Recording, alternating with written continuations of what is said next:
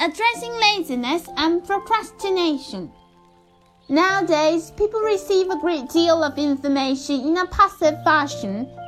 Internet search makes it easy to acquire whatever information one needs, which leaves us less opportunity to think on our own.